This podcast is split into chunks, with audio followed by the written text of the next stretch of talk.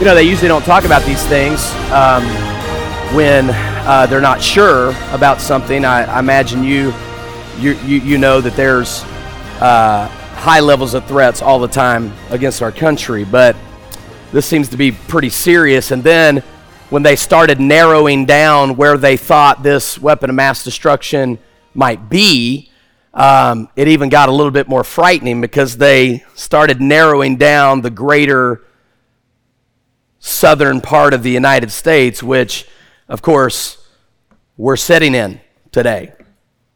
And then, then it even got more bizarre because you would have thought if it's in the South, it's probably in a major metro area like Dallas or Houston or uh, or someplace like that. But they they said that the tactic of these evil ones was to actually insert it into more of a rural type area so that they could get it to its intended destination. And of course, any, any attack of this sort would be devastating, no matter how large of an attack it was. But the very fact that they could get a weapon of mass destruction into our country and attack any particular group of people um, would, be, would be devastating to the morale of the country, obviously. And then this morning, I, I, wo- I woke up and, and, and, checked again, and, and, and uh, come to find out it's even more bizarre than that. It's here. Right on this campus. Right in your mouth. I want you to take your Bibles and turn to James chapter 3. That was fun, wasn't it? oh, that was the best one yet. I've done that a few times, and it, it was good. Some of y'all were tripping. Anybody start crying? Anybody crying yet? Yes, good. oh man, I gotta tell you guys. Mike, did I have you at all? W- were you there? Okay, all right, good. He was watching. I, I thought, I thought, man, Mike might even think. oh man. Hey guys, I gotta tell you, if you could have seen what I saw, you would have been enjoying that way too much. I mean, I, I almost didn't even preach the whole day. I was like, man, I'm just gonna keep this thing rolling. I'm just gonna, I'm gonna, you know, you guys are out there like checking for those golden tokens or whatever. Is that right? Or some kind of golden wheel or what is that thing? Like, oh yeah, golden nugget. You guys were going to be like out there trying to find a, you know, a dirty bomb out here somewhere, somewhere on the camp. I want you to read a few verses with me, and I want you to think seriously about what I want to preach to you about this morning, because it's very unlikely that you will ever be in the fallout of a dirty bomb. It's unlikely. It may happen. It's very unlikely that there will be a massive scale war on our soil. again, it could happen. It's, it's pretty unlikely, I think. I think most of you would agree we should all be thankful that we've never had that really in our country. And most countries, many countries, I should say, have been completely war torn. Buildings destroyed, innocent lives lost, and it's a very scary reality. But while it is true that you will likely never be in the direct line of fire of some massive weapon that could destroy you physically. Almost everybody in this room has been in the line of fire of the weapons of somebody's words that has damaged us personally, emotionally, and spiritually. And I want to say to you, young people, you need to be very careful with what you say. And I want you to read, I want to read a couple verses to you. I want to start with James 3 and verse number uh, 8. James 3, verse 8. But the tongue can no man tame. It is an unruly evil, full of deadly poison. Go over to Romans chapter 3. I'm just going to read several verses to you before we get started here. In fact, sometimes we might be good just to read a whole lot more of the Bible and say a whole lot less. Amen. Romans chapter 3. Go over to Romans 3 and look at what the Bible says in its description of the depravity of man in Romans chapter 3. The Bible says, verse number 13, their throat is an open sepulchre How many of you know what the word sepulcher means in the Bible? Would you raise your hand? Okay, that's less than half of you. Uh, the word sepulcher is an old word for grave. G R A V E. Jesus was buried in a sepulcher. Okay, it's a, just an old word for a tomb. The tongue, your mouth can be like an open grave. What comes out of graves? Dead stuff. Okay? Uh, their tongues, have they used deceit? The poison of asps is under their lips. How many of you know what an asp is? Can you raise your hand? Okay? That would be a snake. Okay? The poisonous uh, venom of a snake is under their lips, whose mouth is full of cursing and bitterness. Go over, go over back in the Old Testament uh, to the book of Psalms and look at chapter 19, Psalm 19. And look, if you will, at verse number 14. Psalm 19 and verse 14. Boy, this would be a good one to mark down and, and really, really try to meditate on. The Bible says, Let the words of my mouth and the meditation of my heart be acceptable in thy sight, O Lord, my strength and my redeemer. Our words should be guided by these principles that the Lord should be pleased with what we say and that the, the meditation of our heart, what we think about, should be, should be pleasing in God's sight. And I want to give you one more before we really get going here. Go to Proverbs chapter 18. And this is where I really want you to get the, the theme of what I was saying in that silly illustration. But Proverbs chapter 18 and verse number 21, the Bible says this Death and life are in the power of the tongue. Isn't that amazing? Isn't it amazing to consider that your words have incredible power? Your words have incredible power to inspire life or produce death. Ephesians 4:29 says, "Let no corrupt communication proceed out of your mouth, but that which is good to the use of edifying, that it may minister grace to the hearers." Your words either build up or tear down. Your words either encourage or discourage. Your words either hurt or help. Your words either uh, uh, give life or produce death. Now, that's pretty amazing how much power you have just with the words that you speak. It is said that the average person speaks between 20 and 30,000 words every day through talking, through chatting, through messaging, through email, through uh, Facebook, or wherever you uh, produce communication. And, and if every word that you ever spoke were written down in a book here on this earth, uh, you would fill an entire library of communication that you have had with others uh, over the course of your lifetime. And what I want to encourage you to do this morning is just allow, if I could, allow the Holy Spirit to go through those uh, aisles of the library of your words.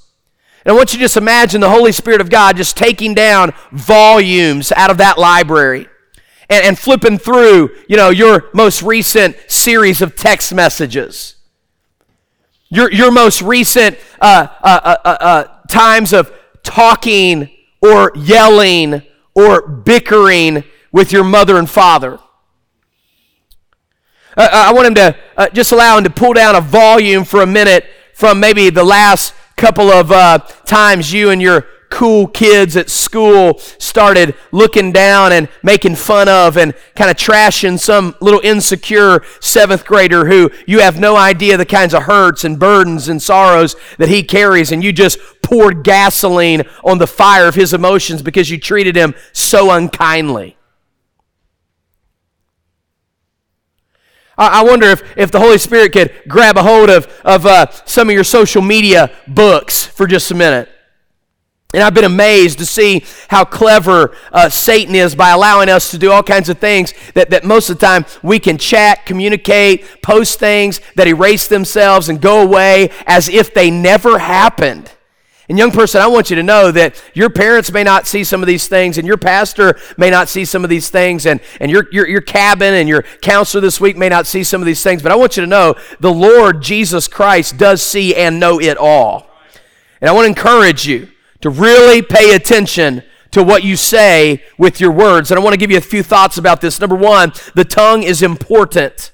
What we say actually matters. The Bible speaks a lot about what we say. 165 times in the Bible, the word tongue is used. 442 times in the Bible, the word mouth is used. 56 times in the Bible, the word speech is used, and 576 times the word speak is used in the Bible.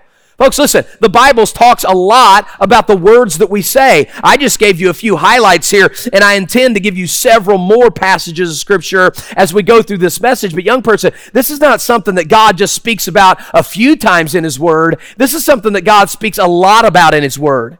And not only does the Bible speak a lot about our words, the second thing that is really important here is that we are going to give an account of our words before God. Listen to this. The Bible says in Matthew chapter 12, verse 36, every idle word that you shall speak, you shall give account of in the day of judgment. Now, I want to illustrate this for you because you, you, you may say, well, how in the world is that possible? Well, first of all, theologically, God is all knowing, God is all seeing, God is everywhere, so God knows everything that you said, and He has a, a really good memory. How about that?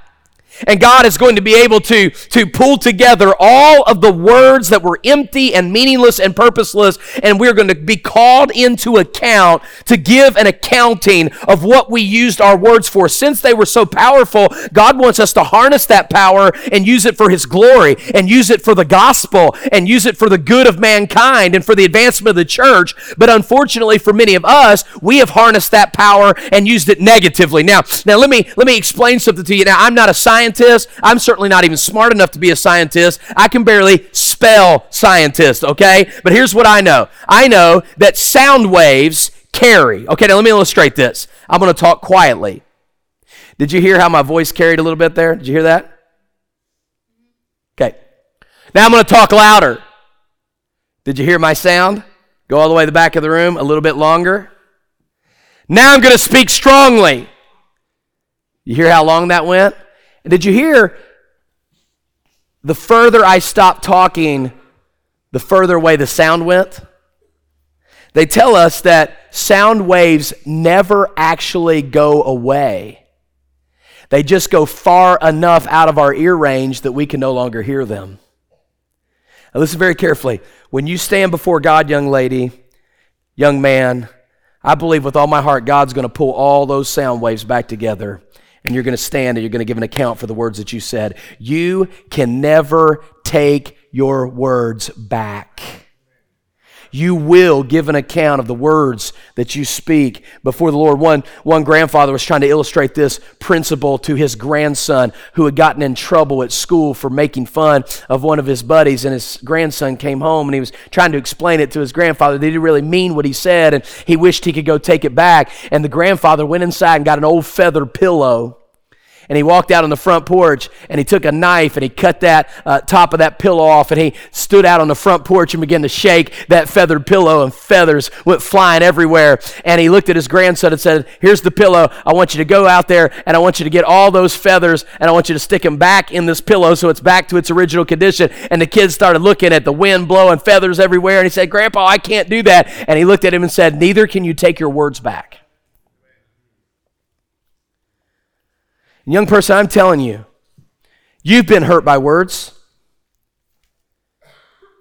You've been, you, you've been, you've been taken back and lost friends and uh, had challenging conversations, and maybe it was a parent that said something that offended you, maybe it was a friend that said something that offended you, but I think we could all agree here this morning that based upon what we know and what we experience and what the Bible says, we can say that the tongue is important. Now, I want you to go back to James chapter 3, and I want you to see a second principle. And the second principle is that the tongue is also influential, the tongue has great power.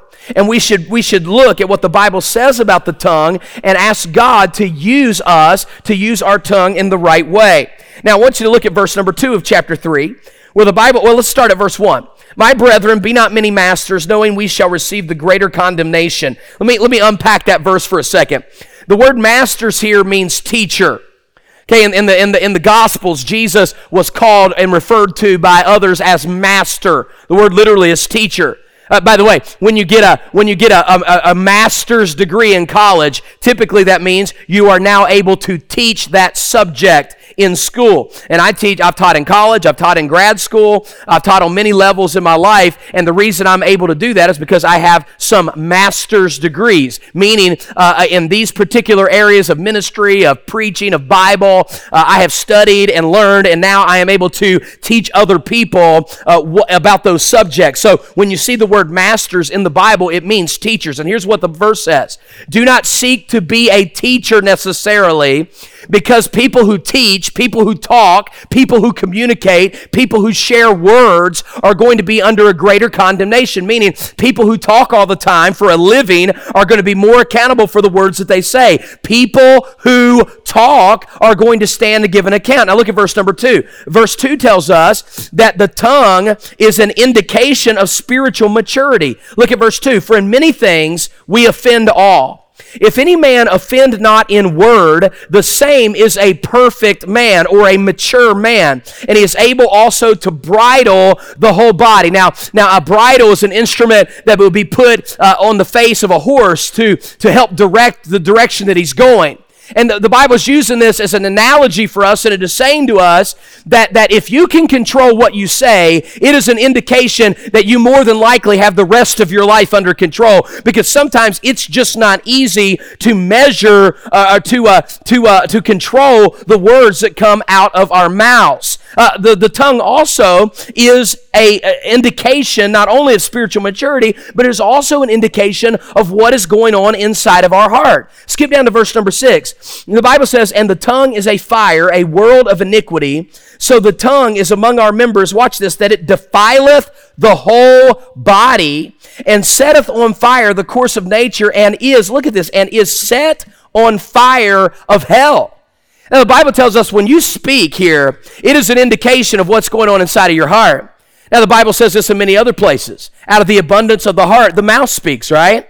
You know, my daughter uh, sometimes she'll she'll say something and, and, and she'll realize when she said it she shouldn't have said it and you know what she says back to me dad i didn't mean that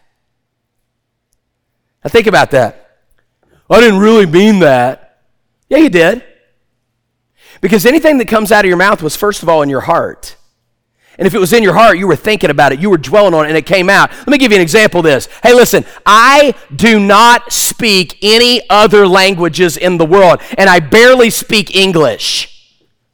Okay, how many y'all are with me here? Okay, now how many of you are bilingual? I see some probably some bilingual folks in the room. Okay, I, I, I thought I was hearing some uh, Spanish, you know, flying around. I hate when you guys do that. By the way, you know, when you don't want us like simple you know, uh, country white folks to know what you're talking about okay? And you just start you just start busting out espanol. Right, come on man. Look that's not even fair. We don't know what you're talking about. And, and, you're probably making fun of us. That's what we think you're that's what we think you're doing every time you guys go on some rattled out you know spanish you know uh, whatever you're talking about okay? All right so now, but here's the deal. Okay, is there anybody in here that speaks a language other than English and Spanish? Anybody anybody else speak something? What do you speak back there? Sign language. Oh, that's a cool one. That's really cool. What else? Who anybody else? About what do you speak? You speak French? Oh, cool. Little bit? What'd you do? Take one class one time? Nice. Who I saw one over here. What do you speak? Are you kidding? Yeah, yeah. Well, that's awesome. Look, what about you? Some Russian. Hey, listen, listen. I, I, I am not. I'm not a linguist. Uh, they, they made me study Greek in college, and that was that was a devastating experience for me. And uh, I, mean, you know, ever heard the phrase "It's all Greek to me"? They, they, they, that's a very, very good phrase. Okay, I don't speak other languages, and here's the bottom line: if I just like, if I'm standing here preaching, and all of a sudden I just decide that I want to speak to my Spanish friends back there, and I just start like rattling off eloquent Spanish, uh, you know, words out of my mouth what are you going to think about me? You're the only the only conclusion. There's only two possible conclusions. If I start speaking Spanish right here and right now, there's only two possible reasons that that happened. Number one is because I'm speaking in tongues. Because in the Bible, that was a gift that God gave people when the church was founded to authenticate the message. And it wasn't just people, you know, ah, ah, ah, speaking like that. It wasn't that at all. It was actually speaking languages that other people could recognize in their own tongue. So that's what tongues were. So either the Holy Spirit would just give me that, which He doesn't even do that anymore, but even if He did, you would have to conclude that. Or number two, you'd have to say, well, obviously, Brother Sam's must have been studying Spanish because look at him, he could speak Spanish. Uh, how could I produce anything out of my mouth that was not first in my mind and in my heart?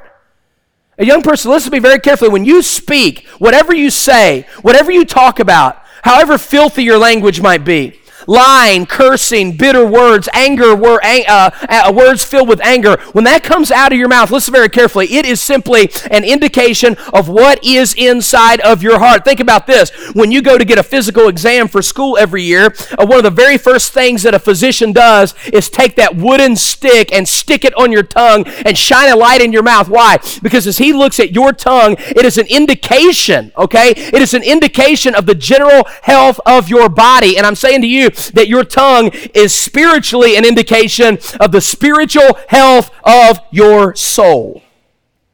Matthew 15, 11, not that which goeth down into a man defiles a man, but that which cometh out of the mouth, that defiles a man. Uh, Matthew 12, 34, O generation of vipers, how can you, being evil, speak good things? For out of the abundance of the heart, the mouth speaks. So the tongue is influential. I want you to see number three, and I'm fine. This is where I'm going to give you some application here. Number three, the tongue is instrumental. The tongue is instrumental, meaning, okay, it's powerful. it, it, it is, it is uh, an indication of where you are. But the third thing is now that you know that, you can now take your tongue and you can use it uh, in any way that you please. You can either let the Lord use it for His good, or you can let the evil one use it to bring destruction to relationships. So I want to talk to you about some ways that people unfortunately use their words in a negative way. First of all, you can sow discord. The Bible talks about that in, in, James 5, 3 and verse 5. It also talks about it in Proverbs chapter number 6. It tells us that we can use our words to create division and to bring about questionable uh, accusations against people. Hey, listen, you know, if you start a conversation by, hey, did you know this about this person? Or did you know that what they said or what they did or where they've gone? Uh, this happens in the church all the time. Uh, people start questioning uh, maybe a, a, leader or a pastor, and, and, and, little groups in a church sometimes will form, and they'll begin to they'll begin to, to to split apart people. I've seen it happen in my own church. I've seen people that, that once were involved and once were very uh, interested in, in serving God all of a sudden get with some other person and, and, and those relationships will begin to pull them apart from the church. And I want to tell you, young person, this happens all the time with teenagers and their relationships. And it, sometimes it's, it's more immature, like on a junior high scale where, where uh, I can't be friends with you and be friends with you at the same time and she's my best friend and you're not my best friend anymore. All that kind of weird stuff. And I know that's kind of immature. It does hurt, but I will tell you, on a larger scale, there can be little cliques form in your youth group where you can start to tear aside other people that aren't in your little friend circle.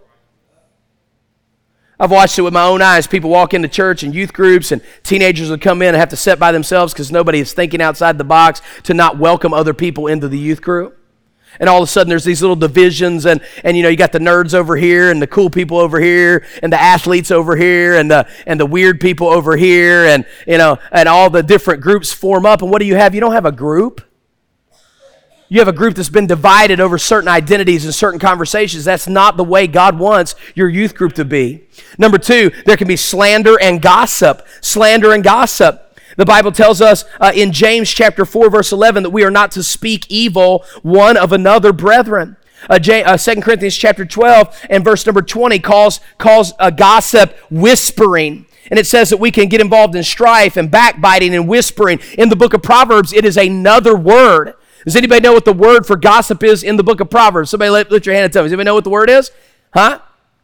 No, not one person. Okay, so you're learning something today. In the book of Proverbs, it's called a tale bearer. T A L E B E A R E R. That's pretty impressive, wasn't it, just there? Right? A tale bearer. And what it is, it is somebody who takes a story and they share it from one group to the next. It's the biblical word for gossip. Young person, let me give you some help with gossip. Gossip is something that people do to other people when they should be dealing with people directly.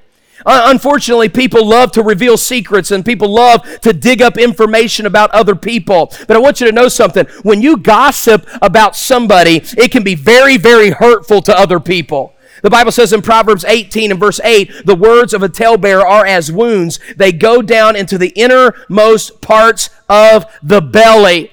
And basically, it goes something like this. You know, a person will, will hear something about somebody else, and then they'll go and they'll, they'll say it to someone else, and they'll get that person to think bad about this person. And all of a sudden, this stuff, this stuff uh, uh, uh, uh, spreads like a wildfire. You know what the Bible says about gossip? Where there is no wood, the fire ceases. And young person, I want to help you with something. You guys got to stop this. So I'm going to give you something very practical right now to help you guide the words that you, use, right? If you're taking notes, I'm going to give you something very practical right here, okay?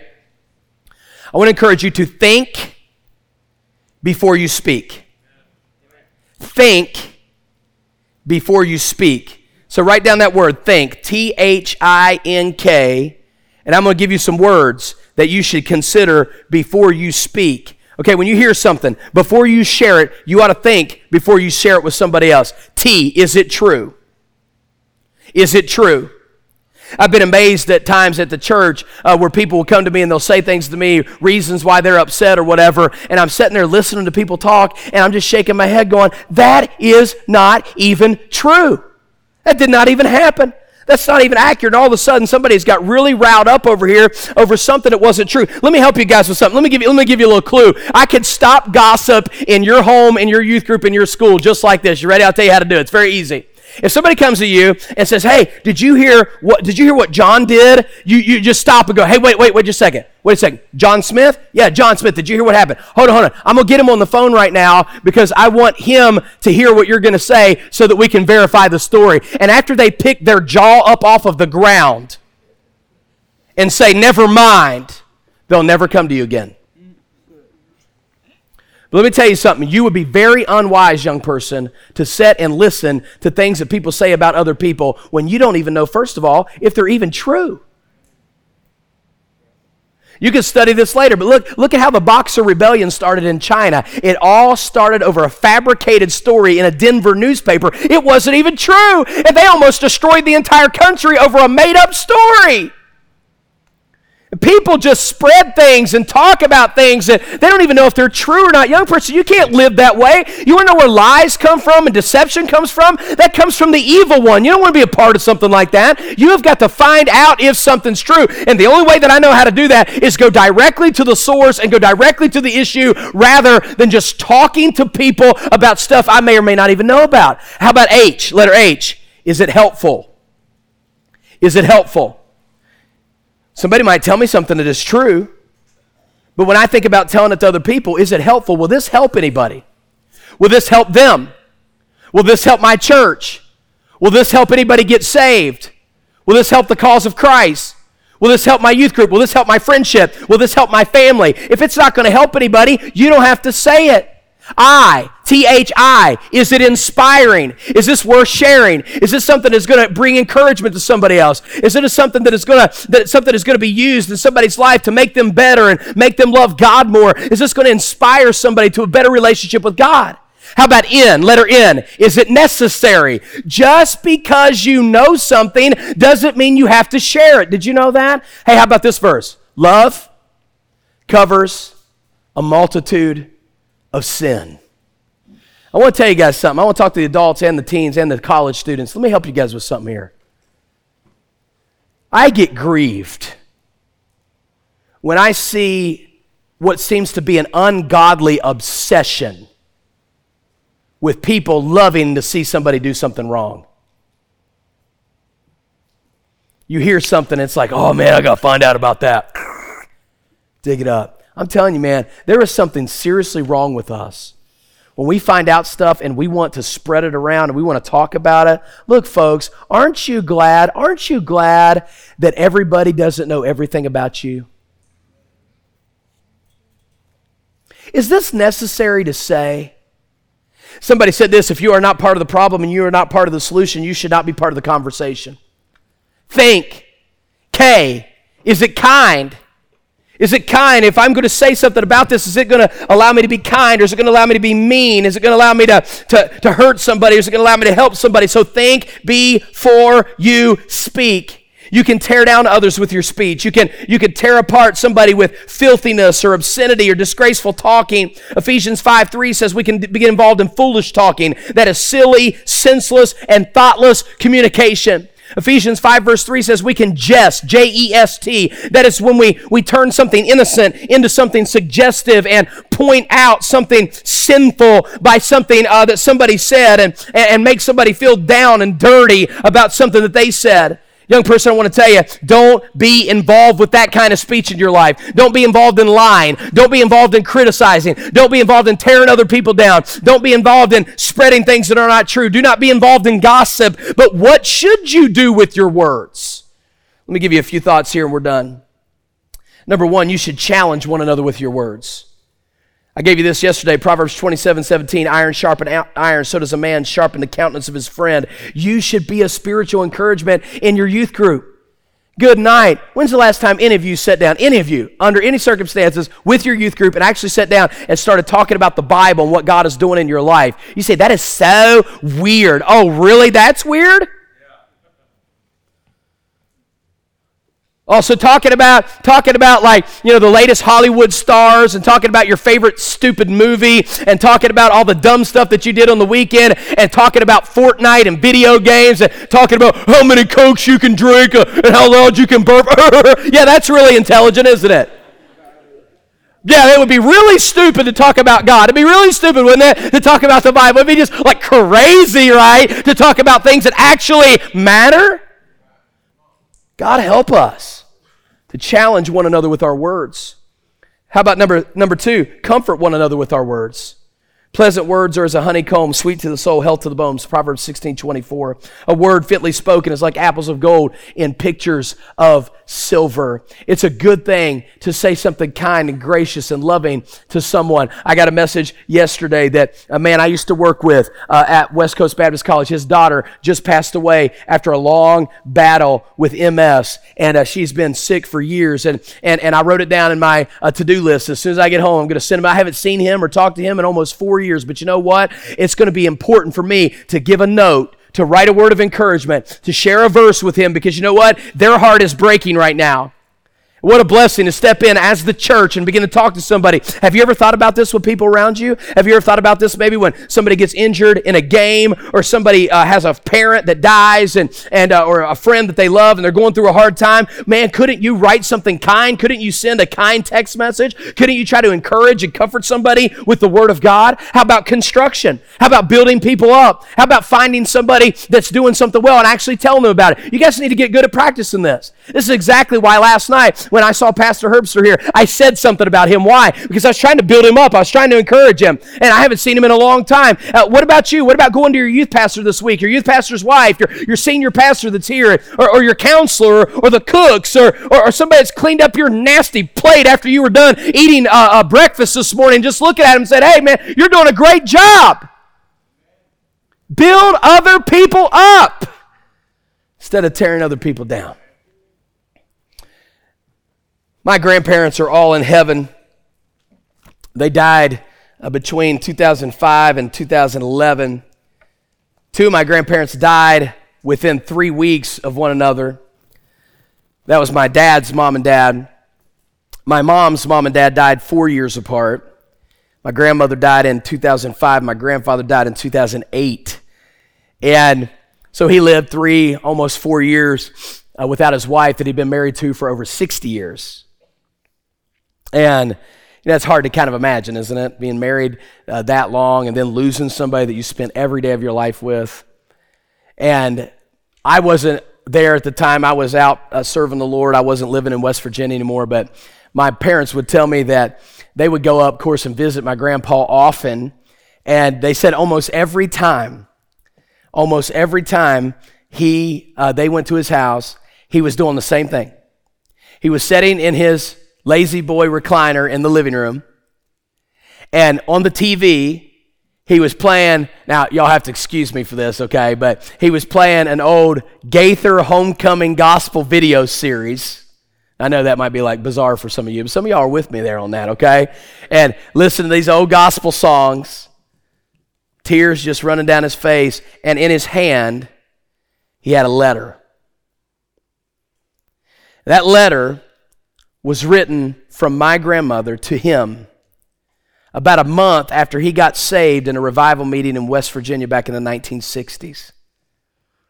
He got saved. They had three or four small children in the house already. He got saved. God began to change his life, and he became one of the great Christians and prayer warriors that I'd ever known in my life. And that letter was written by my grandmother to him after he got saved, and it was a letter of encouragement. She basically said, I am so proud of you for trusting Jesus Christ as your Savior, and I am so glad to know that our kids will now be able to be raised in a Christian home. You're going to do great. You're going to be a great dad. You're going to be an awesome Christian. And she just, I mean, poured it on him. And you say, well, that's just kind of sappy. That's kind of stupid. Let me tell you something. 60 years later, when you're grieving the loss of somebody you loved and you are still hanging on to a letter that they wrote to you some 50 years before, I want to tell you, that was probably pretty meaningful in his life, don't you think? Now, which side of this are you on right now? I've basically described to you two kinds of people people that use their words in a bad way, people that use their words in a good way. Where do you find yourself right now?